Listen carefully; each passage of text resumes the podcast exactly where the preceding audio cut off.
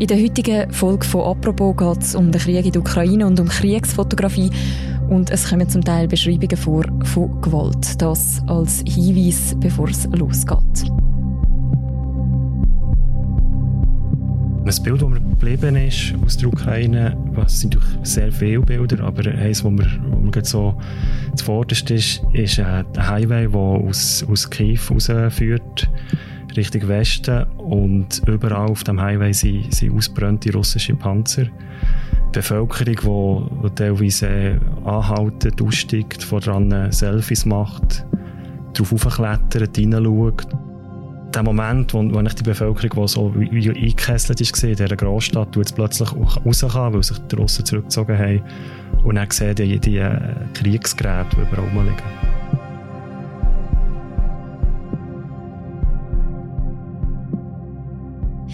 Heute bei «Apropos» als Fotograf im Kriegsgebiet.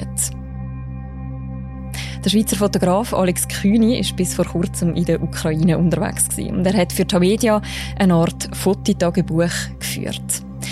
Seine Bilder aus abgelegenen Dörfern rund um Kiew zeigen, wie viel Zerstörung die russischen Truppen hinterlassen haben und wie aber auch langsam das Aufräumen und das Aufarbeiten anfängt. Und für die heutige Folge von «Apropos» ist der Alex Kühni bei mir im Studio. Mein Name ist Mirja Gabatuller. Hallo Alex. Hallo Miriam.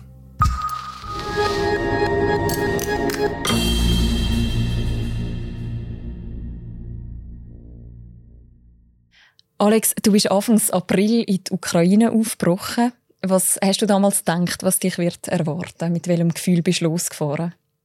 Also mit, es klingt vielleicht ein bisschen komisch, aber mit Erleichterung. In meinem Job ähm, verfolgt man so Konflikte fast stündlich von daheim aus und, und bin froh, dass es endlich losgegangen habe ich endlich ein Zeitfenster gefunden und äh, einen Moment gefunden, wo ich das Gefühl hatte, es ist der richtige Moment, um es zu gehen. Und also mit daheim einfach gehockt und, und die News gelesen und so und ich einfach wirklich wollte, jetzt wollte gehen und das selber gesehen, über das Berichten, ähm, der arbeiten. Ja. Du bist letzte Woche zurückgekommen, nach rund 14 Tagen in der Ukraine. Mit, mit welchem Gefühl bist du nachher heimgekommen? Ja, sehr, sehr müde. Oder? Also, es sind lange Tage, wo man dort hier schafft. Es sind extrem viele Eindrücke, die man wie muss einordnen muss. Oder? Also, und, und wieder dann ist man so schnell wieder zurückgerissen in den Alltag hier. Also es ist, ist eigentlich... Äh, vor allem eine Müdigkeit Ich war extrem schläfrig gewesen, so, ja, aber was ich halt schon kenne oder von anderen solchen Reportagen. Ja. Mhm. Also um überhaupt mal all die Eindrücke verarbeiten? Ja, die Eindrücke verarbeiten einerseits und, und auch wieder so ein bisschen in einen anderen Rhythmus hineinzukommen. Oder? Also es ist meistens, wenn ich, wenn ich vor Ort bin, es ist sehr ein einfacher Tagesablauf. Oder? Es ist eigentlich schlafen und nachher den ganzen Tag fotografieren, am Abend Bilder bearbeiten, vielleicht noch Texte schreiben irgendein schauen, für ihn etwas zu essen zu finden und dann am nächsten Tag das Gleiche oder so. Und, und hier habe ich natürlich viel fragmentiertere Tage mit, mit Terminen, ich doziere noch oder dann gibt es ein Referat und Fotoaufträge hier, Fotoaufträge da und so weiter. Ja. Mhm. Du nimmst uns jetzt in diesem Podcast quasi so ein bisschen mit auf Kiew. Du bist ja schon mal dort gewesen, nämlich vor acht Jahren. Das war damals während der ersten Protest auf dem Maidan. Wo du jetzt wieder dorthin gekommen bist, hast du die Stadt wiedererkannt? Ja und nein. Also Kiew ist, ist natürlich eine sehr äh, eindrückliche, wunderschöne, sehr grosse Stadt. Damals vor acht Jahren, oder wo, wo man die, die Euromaidan-Proteste, die nachher zur Absetzung vom, vom damaligen Präsidenten Janukowitsch geführt hat, wo einer von diesen Ursprüngen ist oder, für den Krieg, den wir jetzt haben. Und ähm, damals war es sehr lokal. Gewesen, oder? Also der Maidanplatz ist, ist wie umkämpft. Gewesen. Dort haben Häuser gebrannt und es hat Schiessereien gegeben. Aber wenn man, wenn man aus diesem Quartier raus ist, aus dieser Millionenstadt, hat man können in ein Sushi-Restaurant gehen und hat nicht gemerkt, dass dort etwas ist. Mhm. Und jetzt ist wirklich das ganze Land mehr oder weniger im, im, im Ausnahmezustand. Mhm. Kannst du den Ausnahmezustand jetzt in der Stadt in Kiew so ein bisschen beschreiben? Ja, also ich glaube, wenn man das nicht sieht, man kann es einfach nachvollziehen, indem man sagt, so ein bisschen Corona-Lockdown ähnlich. Also es sind alle Restaurants sind zu, es ist ein, ein grosser Teil der Bevölkerung, ich glaube, man hat noch gelesen, ein Drittel der Bevölkerung sind geflohen aus der Hauptstadt. Es sind einfach Supermärkte offen und ähm, es sind sehr wenige Autos, es sind überall Strassensperren, Sandsäcke, sehr viele Checkpoints. Es gibt die Ausgangssperren, oder von, dann, wo ich war, vom Abend um 9 Uhr bis Morgen um 6 Uhr. Und wenn man da äh, später zurückkommt in die Stadt, was mir oft passiert ist, oder, weil ich halt die Abendstimmung in der Fotografie ist sicher etwas, was ich gesucht habe, dann hat man ein Passwort haben und das irgendwie auftreiben, dass man im Checkpoint noch durchkommt und so. Also es ist schon so ein eine, ja, es ist wirklich ein Land im Krieg, im Ausnahmezustand, ja. Mhm. Wie muss man denn sich deinen persönlichen Aufenthalt dort vorstellen? Also wo hast du gelebt? Wie bist du an die Ort angekommen, wo du nachher eben deine Fotografien gemacht hast? Ja, also zuerst mal sicher ein grosser Teil passiert, bevor ich in ein Kriegsgebiet reise. Das ist, das ist in der Ukraine dasselbe wie, wie vorher in, in Irak oder in Syrien, wo ich gearbeitet habe. Also es hat einen logistischen Teil, oder, wo man Kontakt aufnimmt mit Übersetzer, schaut, dass man ein Fahrzeug hat und so weiter, dreist das Ganze und untergebracht. Also es gibt zwei Optionen im Moment sich für Journalisten. Das ist mit äh, Leuten äh, privat wohnen, ähnlich Couchsurfing-mässig oder natürlich Hotel. Viele Hotels sind noch offen, also, also weil es natürlich ein grosser Teil humanitäre Hilfe oder das Rote Kreuz ist dort. Ärzte ohne Grenzen, äh, viele Journalisten, ja. Und ich war jetzt in einem Hotel. Gewesen, ja. Mhm, mhm. Du bist dann von dort aus in zum Teil kleine Dörfer gereist, die glaube auch nicht immer so leicht zu erreichen sind und hast dort Gerichtsmediziner und Polizisten begleitet bei ihrer Arbeit. Was haben die dort gemacht? Ja, also muss sich vorstellen, die, die viele Dörfer nordwestlich, nordöstlich von Kiew, der Hauptstadt, sind belagert gewesen, oder von der russischen Truppen. Also von dort aus hat man probiert, die Hauptstadt anzugreifen, zu erobern. Und dort ist ein Teil der Leute geflohen, aber viele Leute sind auch geblieben oder einfach durch, durch, durch die Geschwindigkeit von dem russischen Vormarsch einfach auch festgesessen in diesen Dörfern. Und während diesen Kämpfen ähm, sind natürlich viele Leute gestorben oder, und, und teilweise auch hingerichtet worden, wie man es herausgefunden hat, oder wie in Butscha. Und die Angehörigen haben nicht können, also in diesem aktiven Konflikt nicht können, die Angehörigen begraben. Also haben sie sich vielfach einfach in den Vorgärten begraben. Und die Ukrainer sind jetzt dran, all die Leichen zu exhumieren, zu dokumentieren. Oder es geht alles in die richtige Anklage oder für, für mhm. Kriegsverbrechen. Ähm, ja, das ist das, was im Moment aufgearbeitet wird. Also das, was man kennt oder aus den Bildern aus Butcher und so weiter, all die Massengräber. Ja. Mhm. Also das heisst, man hebt die provisorischen Gräber auf und versucht die Leute auch richtig noch zu, äh, zu beerdigen nachher. Genau, also, man, man, also oft sind wir, also jetzt, als ich mit diesen Truppen unterwegs war, das waren Polizisten, gewesen, Gerichtsmediziner und die so eine Liste mit, mit Häusern, wo, wo Leute im Vorgarten begraben sind oder, oder im, im Wintergarten oder was auch immer, oder teilweise für sein Häuser gesehen, wo man gesehen hat, hat eine Granate eingeschlagen und da ist jemand drinnen gestorben.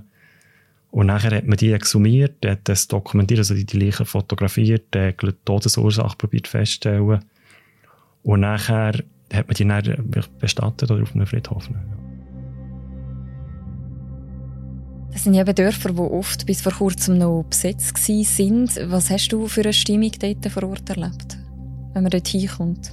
Ja, es ist, es ist eine Ohnmacht oder von diesen Leuten also die meisten Leute haben so eine ähnliche Geschichte erzählt. Oder die russischen Truppen sind so, es gibt in diesen Regionen um die Hauptstadt herum in so drei Wellen gekommen. Oder zuerst sind die gerade Ende Februar oder mit dem, mit dem ersten Angriff sind so die Spezialkräfte gekommen, die sind gut ausgerüstet gewesen.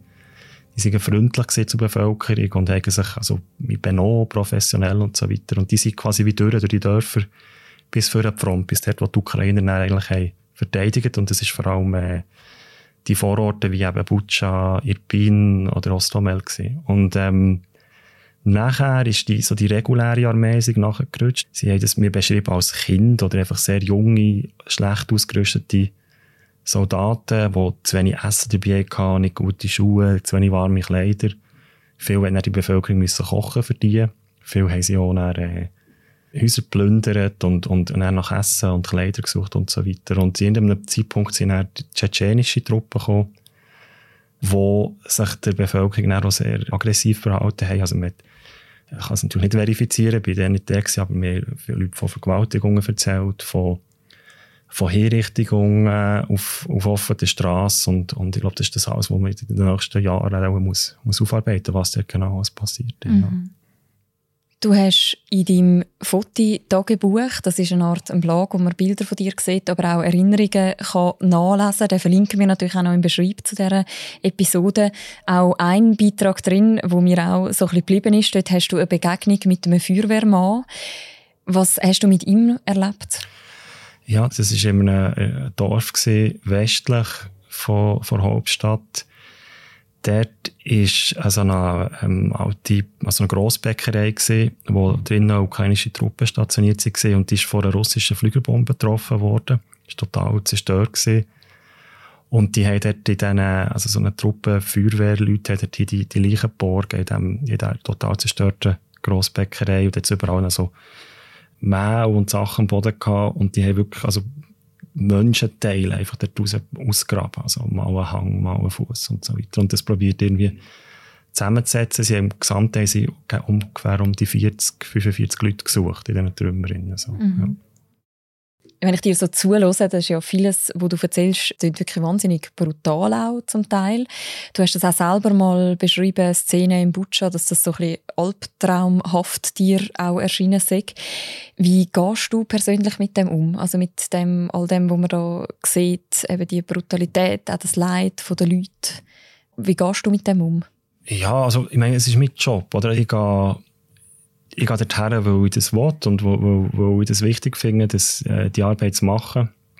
Ich glaube, man, man kann das entweder machen oder nicht. Und das muss man, muss man merken, wenn man in solchen Gebieten geht, arbeiten, ob das geht oder nicht. Und man muss ehrlich sein zu sich selber. Wobei, ich muss natürlich sagen, also wenn man, ich kann wieder heim nach zwei Wochen, oder ich bin, wie gesagt, ja, Schweizer Pass und, und kann dort gerade über das berichten und, und kann wieder zurückgehen. Also ich glaube, dort ist nicht so die Frage. Oder ich frage mich mehr, wie, wie, geht es den Leuten dort? Oder weniger, wie geht es mir, wo, wo, wieder, wo wieder zurückkommen. Das ist das eine. Und, und vielleicht ein anderer, äh, anderer Teil von der Antwort ist sicher auch, ich, ich fotografiere oder ich bin wie so in einem Arbeitsmodus drin. Ich habe die Kamera vor den Augen, wo, wo eine Art Filter ist oder, zur Realität. Ich, ich, ich schaue durch den Sucher durch und sehe, probiere in Farben, Formen, in, in Bildebenen zu denken. Und das ist natürlich schon noch so einen guten, ja, ich glaube, Filter ist das beste Wort dafür zwischen mir und der, der Realität, aber wo dort in der Ukraine extrem brutal ist. Oder? Mhm. Ja. Du sagst jetzt gerade, eben, du bist in deinem Job rein quasi, du bist als Fotograf dort, du bist nicht irgendwie als Helfer dort, wie jetzt vielleicht gewisse andere, wo du begleitest. Gibt es auch Momente, wo es schwierig ist, so die Distanz zu halten oder die Grenzen zu ziehen?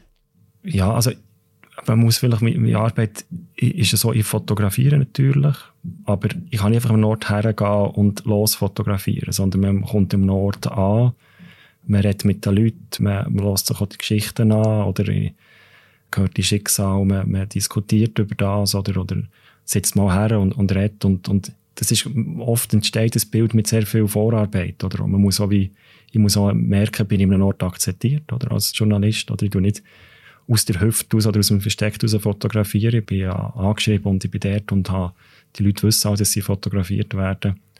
Und das braucht, halt, braucht oft Zeit, oder? und da erfahrt man sehr viel über die Leute. Und das, das ist auch Teil der Arbeit, das fließt dann auch ein, oder eben zum Beispiel in einem Blog und so weiter. Ja. Vielleicht ein bisschen naiv gefragt, aber wie kann man eigentlich Krieg visuell festhalten? Also wie zeigt man quasi so Grausamkeit von einem Krieg?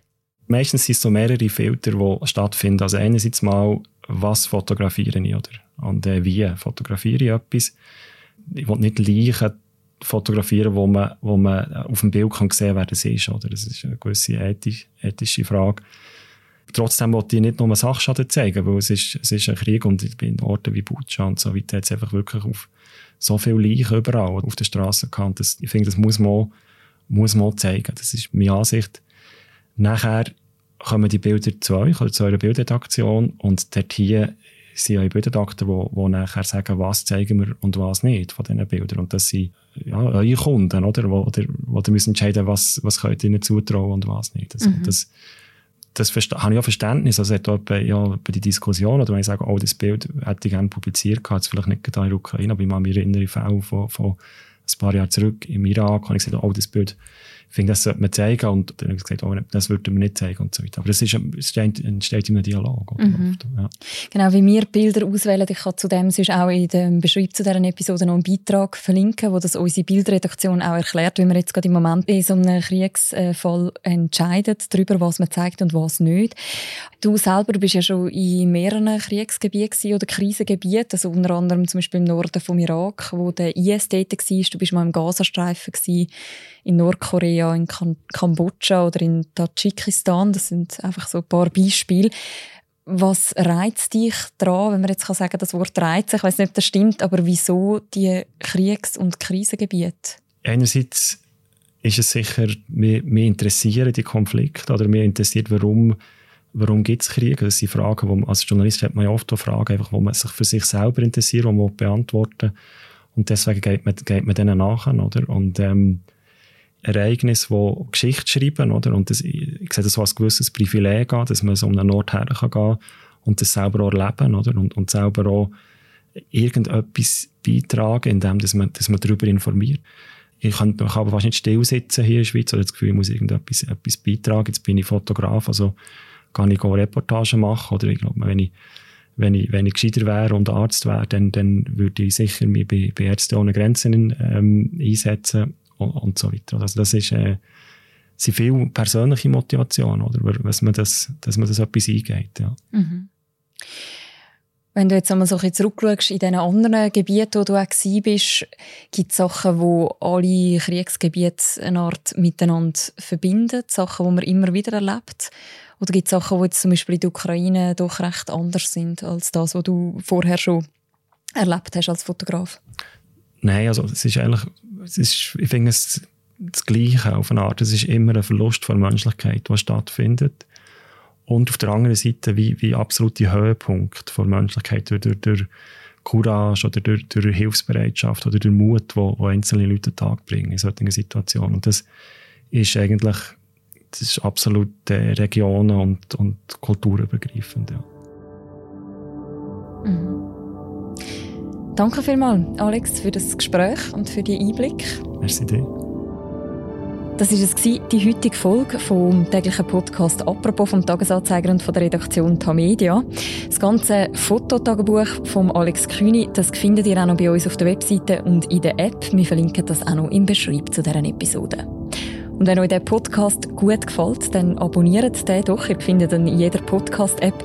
Man kann uns dort auch eine Bewertung geben und man kann uns auch einen Kommentar hinterlassen, was einem gefällt oder was einem nicht so gut gefällt. Das kommt auf jeden Fall alles bei uns an.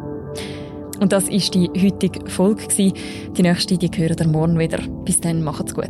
Ciao miteinander.